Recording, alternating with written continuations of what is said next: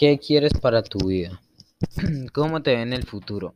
Yo sería una persona responsable en mi trabajo y tendría una vida bonita. Comenzaría a reflexionar sobre las cosas que quieres tener en el futuro, no solo en lo material, sino también en lo sentimental.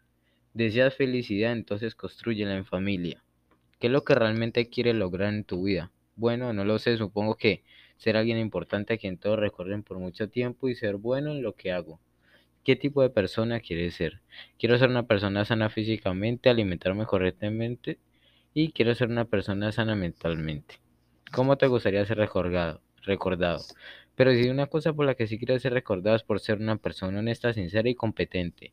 Quiero ser recordado por ser una persona sencilla, querida siempre por los mismos y sobre todo me gustaría servir de ejemplo para algunas personas. ¿Cuál sería tu vida si nunca cambia la forma en la que estás actuando en este momento? Pues yo creo que nomás sería una persona eh, desordenada, de resto nada sería igual, pero igualmente lo difícil no es cambiar, lo difícil es que la gente no te recuerde como eras. Haz un balance de las cosas que deberías cambiar, si no cambian esos pequeños detalles que podrían hacer la diferencia. Un cambio positivo siempre traerá mejoras a tu vida. Cuenta una anécdota importante en tu vida que haya marcado para siempre.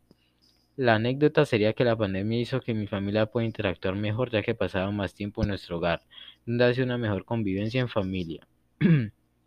Escribe enseñanzas que tu madre o padre te hayan dado y explica si te sirvieron para mejorar en tu proceso de formación. ¿Por qué? Mi mamá por ser la mejor mamá del mundo, por ver su constancia y dedicación en todo lo que realiza, porque aun cuando se pueda hallar sin fuerza saca más energías para seguir adelante. Y mi papá porque les ha tocado ver aspectos duros de nuestro país y aún así no han renunciado a seguir trabajando para hacer de sus hijos mejores personas. ¿Cómo te desahoga? Lo que hago generalmente es hablar con un amigo de confianza.